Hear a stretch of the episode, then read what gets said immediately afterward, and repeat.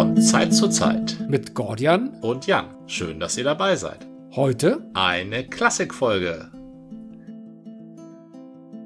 Loop ist eine Serie? Nee, Tales from the Loop heißt das eigentlich. Tales from the Loop ist eine Serie? Tales from the Loop. The Loop ist ein technisches Experiment, soweit so ähnlich wie das DAISY, glaube ich. Ja. Da wird Partikel, Wahrscheinlichkeits, Dingsbumsigkeit erforscht. Ja. Über diesem Dings, das da unterirdisch ist, äh, ist eine Stadt, in der die Familien leben, die in diesem Loop arbeiten. Natürlicherweise, so wie bei uns. Ja, so wie bei uns. Bloß äh, dieses Loop, das, äh, das spielt in den 80ern und dennoch gibt es da Roboter und auch Artefacts, also technische Artefakte, die da irgendwie rumliegen und die Kinder spielen in diesen Artefakten und dann passieren Dinge. unwahrscheinliche Dinge. Okay. Und das soll wohl auch alles äh, mit einer äh, übergeordneten Story alles zusammenhängen. Und ich persönlich glaube, dass dieses Tales from the Loop so ein bisschen an Tales from the Crypt erinnern soll. Das klingt so und gleichzeitig ist dieser Bezug der 80er äh, referiert ja auf Stranger Things, was ja gerade immer, oder ich weiß nicht, ob es immer noch hip ist, aber äh, recht gut ankommt in den Feuilletons und auch bei Nerds.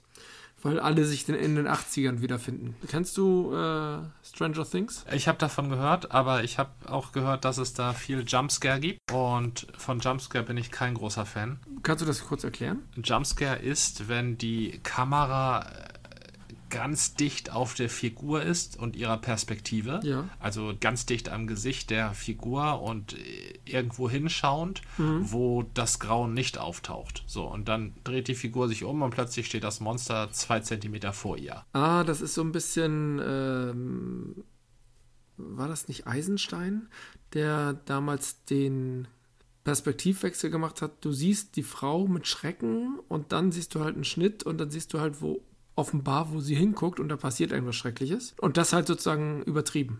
Ja, und ohne Schnitt. Wie ohne Schnitt. Ich denke, das Monster soll dann irgendwann zwei Zentimeter vor ihr sein. Ja, also die Figur dreht sich um und die Kamera dreht sich mit. Oder, ah. oder die Figur springt aus der Kiste. Das ist, glaube ich, der klassische Jumpscare. Die Figur, der Jack in the Box springt out of the box. Ich glaube, deshalb heißt das auch so, Sprungschrecken. Ah, das ist dieser klassische Kasten mit dem Schreckgespenst auf einer Feder. Ja, richtig. Das ist Jack in the Box. Okay. Oder der weiße Hai kommt aus einer blauen Tiefe hervorgeschossen und ist plötzlich da. Das ist Jumpscare. Ah, okay. Also so ziemlich der billigste Effekt, den du in einem Gruselfilm machen kannst. Funktioniert aber super, weil sich ja, also du kannst das Erschrecken entweder machen, indem du das aufbaust konnten ganz langsam mit bedrohlicher Musik und überall es ahnen lässt. Oder du machst halt einen Schockeffekt. So Geisterbahn letztendlich. Ja, äh, richtig, Geisterbahn. Du fährst durchs Dunkel, ja, du fährst durchs Dunkle und plötzlich, buh! Ja. Äh, letztendlich ist es auch, wie ich dich erschrecken würde. Also, abgesehen davon, dass ich dich jetzt nicht erschrecken will. Aber dann mache ich das mit, ich schleiche mich an, du merkst nichts, ja. rechnest nicht mit irgendwas oder ich lauere dir irgendwo auf. Ja. Das ist die Alternative. Ja. An einer Stelle, wo du nicht mit mir rechnest. Und der Zuschauer wird aber vielleicht schon durch Musik oder durch die Kameraführung, weil er ja diesen Witz kennt, dazu verleitet, sich schon mal ein bisschen zu gruseln und dann erschrickt er sich trotzdem. das, äh, das ist also die Antiz Antizipation des Jumpscares ist Teil der Grusel, mhm. des Gruselerlebnisses beim Jumpscare. Ja. Man geht irgendwo rein und man will auch gar nicht so genau hingucken und weiß, gleich kommt da was. Aber das ist nicht der Grusel, der mich interessiert. Ich komme da mehr aus der Lovecraftschen Schule und erwarte Inspiration, die mich dazu bringt, in eine Richtung zu denken, in die ich eigentlich gar nicht denken will, ah, aber doch denken muss nicht-euklidische Winkel und sowas und, und äh, filmische ja. Dinge. Ja, ja, ja, man ja, kennt es. Ja. Man kennt es aus dem Alltag. Also während beim Jumpscare die Figur uns da mit hinnimmt, wo wir gar nicht hingehen wollen, also in den dunklen Keller oder äh, auf den verstaubten Dachboden oder in die alte Villa oder in die vergessene Höhle. Ähm, Filme sind, wie man im Rollenspiel sagen würde, voll äh, gedenglischt, gerailroadet, ne? Du willst ja gar ja. nicht hin. Du willst eigentlich im bequemen Sessel unten sitzen bleiben und noch ein paar Chips essen. Richtig. Warum gehst du jetzt dahin, Protagonist? Warum tust du das? Ja, verstehe. Aber die Filme, die da raus, heraustreten können, die uns Assoziationen schenken, wo das Gehirn selber in irgendeine Richtung denkt. Oder fliegt. Äh, Entschuldigung. Oder spritzt. fliegt. da, das, ähm, das, das finde ich reizvoller. Ja. Sowas wie Eraserhead unglaublich unheimlicher Film. Aber kein einziger Und Jumpscare. ich glaube, ich habe den Film schon mal gesehen in den späten 80ern. Ne, das würde doch passen. Und ich kann, Ja, auf jeden Fall. Und ich kann mich nur noch diffus dran erinnern. Ich, ich hatte immer mit ein paar Freunden so eine, alle paar Monate oder paar Wochen eine Gore Night, wo wir uns schlechte und gute Filme angeguckt haben. Ich, damals habe ich Bad Taste zum Beispiel gesehen. Ja, Also unsere Version war schwarz-weiß, weil es die Kopie einer Kopie einer Kopie einer VHS-Kassette war. Und das kann ich mir vorstellen. freundlicherweise waren es noch fast unleserliche holländische Untertitel. Auch noch. Also es kam, war möglicherweise eine Version, die ursprünglich aus Holland stammte. Das wurde damals äh, so unter der Hand weitergegeben wie heiße Ware, verbotenes Zeugs Ja. aus Australien. Aber Taste war ja eigentlich schon richtig. Äh, Neuse Neuseeland natürlich, Neuseeland. Neuseeland, ja, richtig. Ja, der war unheimlich. Apropos schlecht. Neuseeland. Ja, Äh, ich habe hier ein Bier vor mir stehen, schon eine Weile. Und bevor das warm wird, würde ich es eigentlich aufmachen. Ach, da höre ich doch Ich mache einfach mal das Bier ein auf. Bier ploppen. Oder äh, nicht ploppen, vielmehr äh, zischen. Kronkorken. Entkronkorken, genau, genau. Dieses Bier ist übrigens eine kleine Besonderheit, was mich angeht. Ja. Es ist nämlich in einer grünen Flasche. Und das trinkst du? Äh, wie, wieso überhaupt Neuseeland und Bier? War das ein völlig abnorm konstruierter Zusammenhang? Nein, ganz und gar nicht. Neuseeland ist genau wie Australien ja eine sehr männliche Gesellschaft, eine Manly Society. Ja. Und die trinken da sehr viel Bier. Wusstest du, dass Neuseeland von einer ähm, weiblichen Ministerpräsidentin oder Prime Minister äh, gelenkt wird? Ja, und ich weiß, die ist auch noch sehr jung, denn die ist kein Boomer. Genau, so ein bisschen wie die Finnen. Mhm. Mhm. Mhm. Ich glaube, die Finnen sind aber schon ein bisschen konservativer, ne? Sind da nicht die wahren Finnen an der Macht in Finnland? Nee, die Frau, die da an der Macht ist, ist, glaube ich, keine wahre Finnin, sondern die ist durch irgendein. Das war irgendein Glücksfall, dass sie an die Macht gekommen ist, aber ich weiß nicht mehr was. Weil irgendjemand zurückgetreten ist oder dann und sie halt. Ähm, äh, nee, ich weiß es nicht. Also ich hatte mich da nicht reingelesen. Das war ja eine, eine große Überraschung vor boah, ein paar Monaten oder so. Ja. Und sie ist irgendwie um die 30 oder sowas. Oder in den 30ern. Irgendwie so. Also Ja. ja, das sind so, das sind die äh, Vorbilder, nach denen wir uns immer sehen, nach denen die, die männlichen Gesellschaften äh, hier in Europa oder Türkei, Russland, USA, die ganzen Bekloppten, äh, zählt eigentlich Xi auch dazu? Ja. Ja, ne? Auch Ich glaube, das der ist, glaube ich, ein schau- Mann, ja. ja, auch bekloppt. Also ich glaube, der ist der durchdachteste, aber leider auch ein fieser Autokrat. Und äh, auch wenn er immer so fröhlich lächelt und immer sagt, ja, ja, nee, nee, wir machen das. Ja, nee, nee, wir halten uns an alle. freundlich hm, aussieht. Alles gut. Ohne Ja, hier. das ist auf jeden Fall eine sehr restriktive Diktatur. ja. Und jetzt haben die ja auch gezeigt, dass es äh, durchaus, ähm, nein, nicht Vorteile hat, aber dass sich damit Dinge schnell mal äh, umsetzen lassen. Was ja in restriktiven Diktaturen halt immer so der Fall ist. Umsetzen ist so eine Frage, ob sich das wirklich umsetzen lässt, nur weil es angeordnet wird. Ne? Ja. Der Mensch ist ein Gewohnheitstier.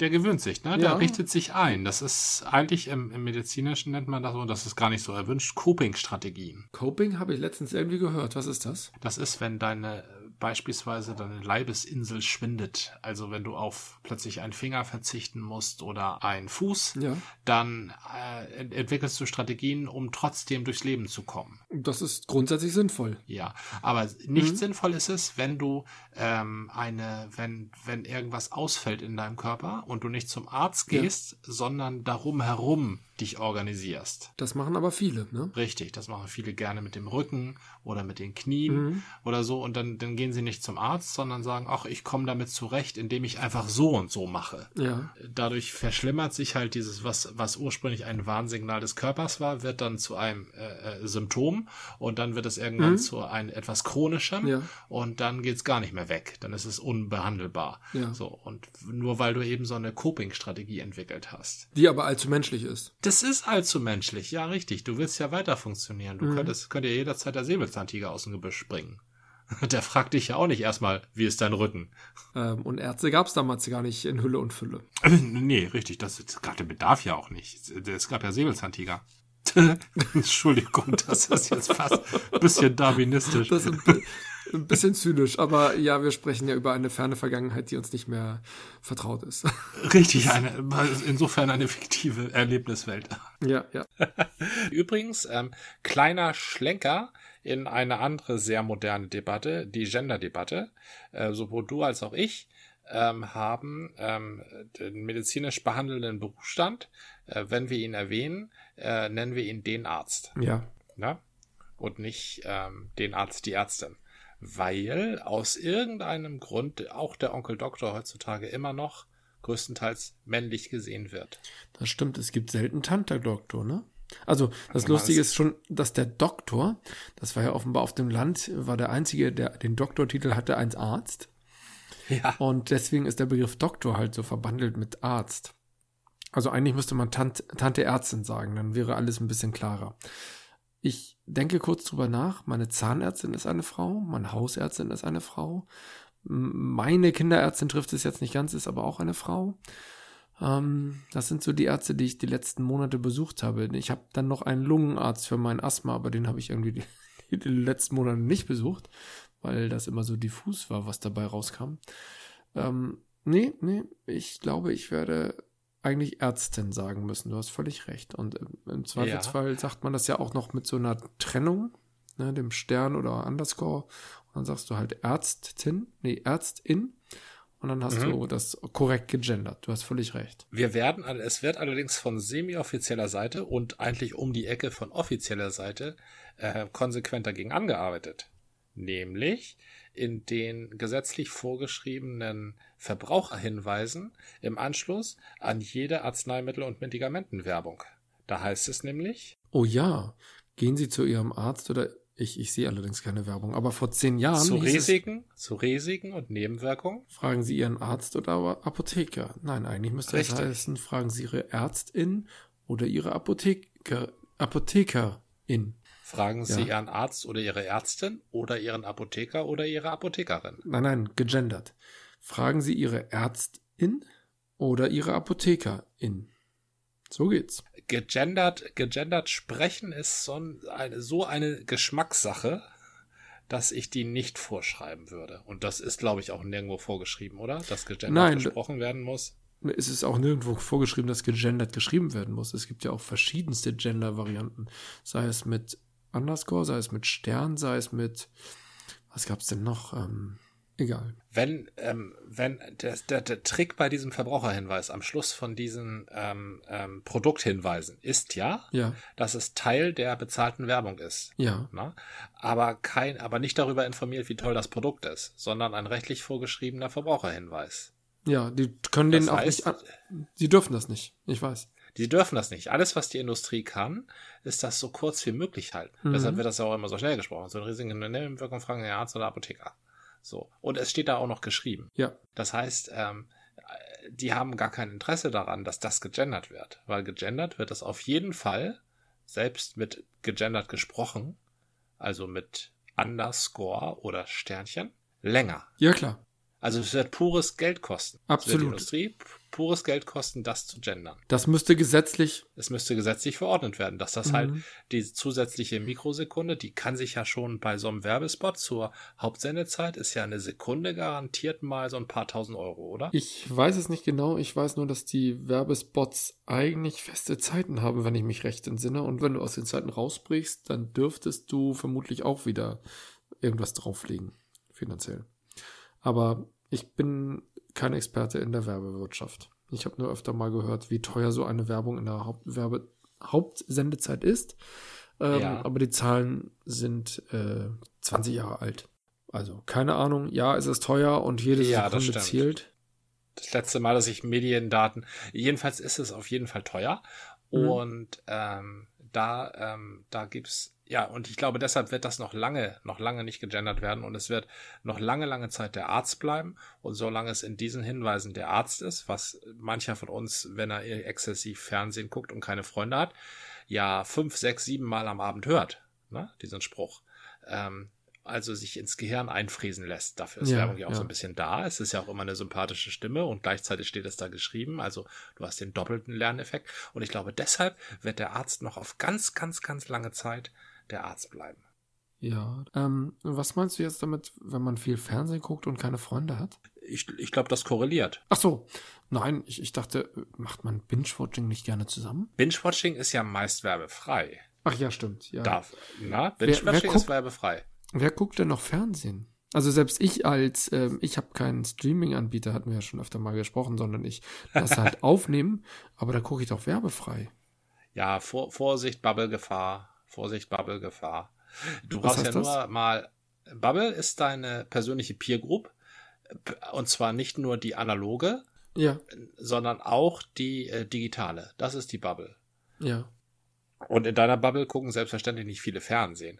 Aber wenn du jetzt, also um diese Zeit oder mal sagen wir mal vor einer Stunde, also um 20.15 Uhr, durch die Straßen gehst, dann siehst du schon links und rechts von dir die Tagesschau über die Bildschirme flimmern.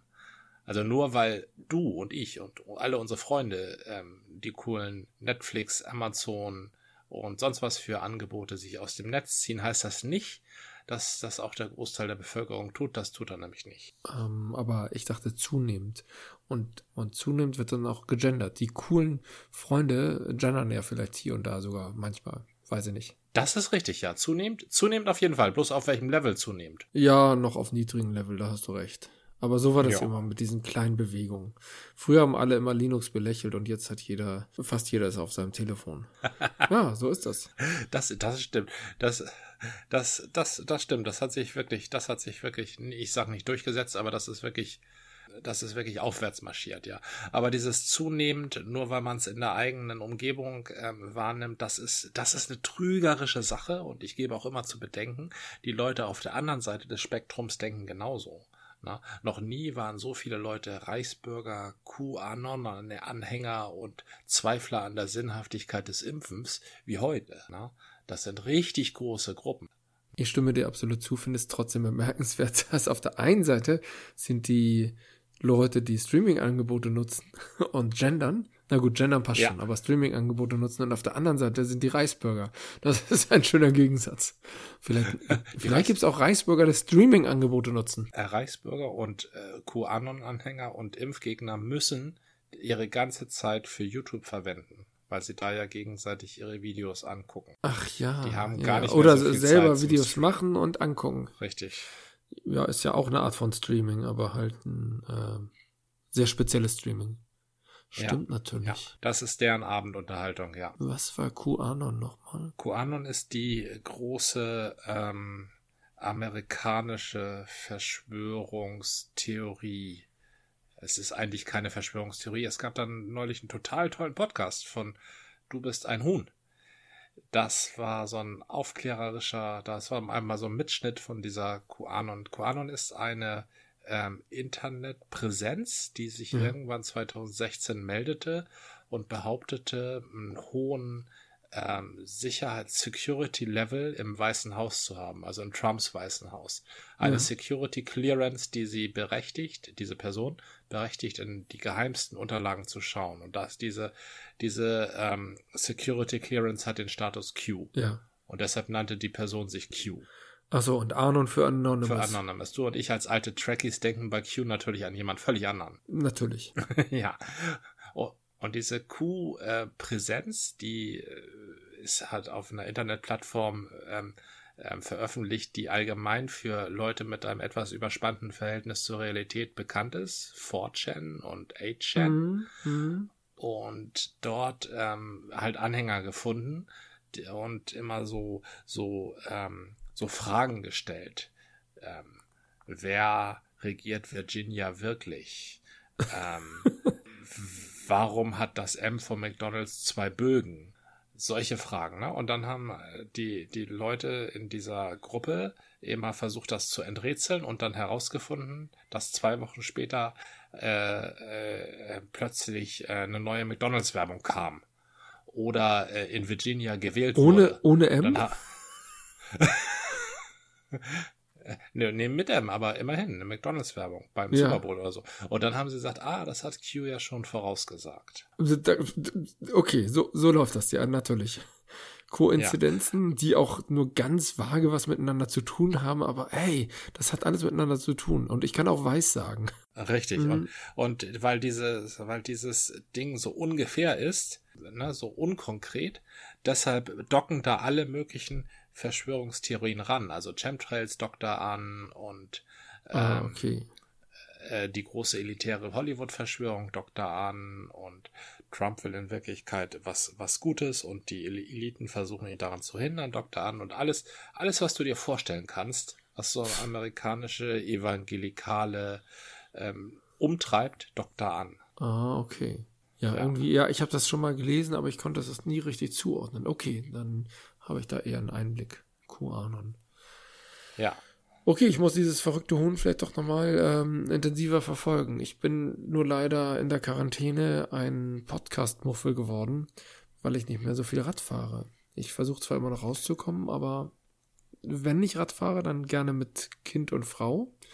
Und ja. dann ist es ja ein bisschen unschön, wenn man dann sagt, ja, ich höre mal derweil Podcast, während wir hier einen Familienausflug machen. Verstehe, ja. Und ansonsten nur mal beim Einkaufen oder mal setze ich mich hier zu Hause hin um die wichtigsten Podcasts und das ist bei mir tatsächlich die Wochendämmerung ähm, zu hören, weil die halt einfach ähm, wochenaktuell ist. Alles andere kann ich ja später nachholen, wenn ich wieder zur Arbeit fahre. Und das fehlt mir ja. total. Deswegen ähm, läuft mein Podcast-Catcher äh, langsam, mein Podcatcher langsam voll. Und ich höre wirklich nur rudimentär die Sachen daraus weg. Ich habe da einen kleinen Vorteil, da ich ja einen Teil meiner Arbeit grafisch erledige. Und da hilft mir so ein Podcast sehr. Ah, ja. Also so ein dahin plätscherndes Informationsaufnehmen, das äh, ist da sehr angenehm.